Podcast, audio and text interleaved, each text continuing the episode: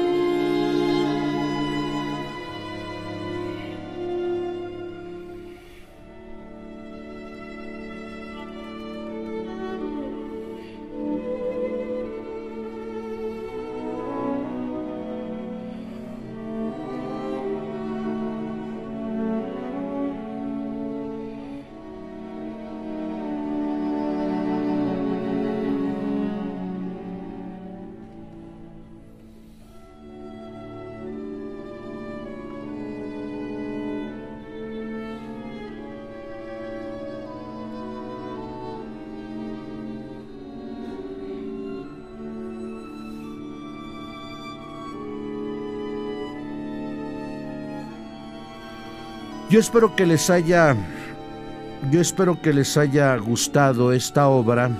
Es una obra indudablemente grandiosa de este gran compositor a quien le dedicamos un homenaje con motivo de sus 72 años de fallecimiento.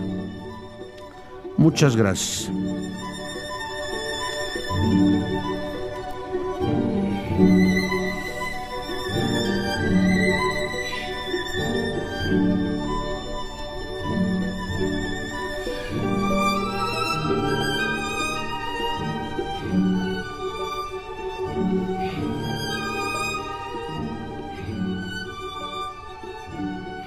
Parmenas Radio presentó Música con sentido.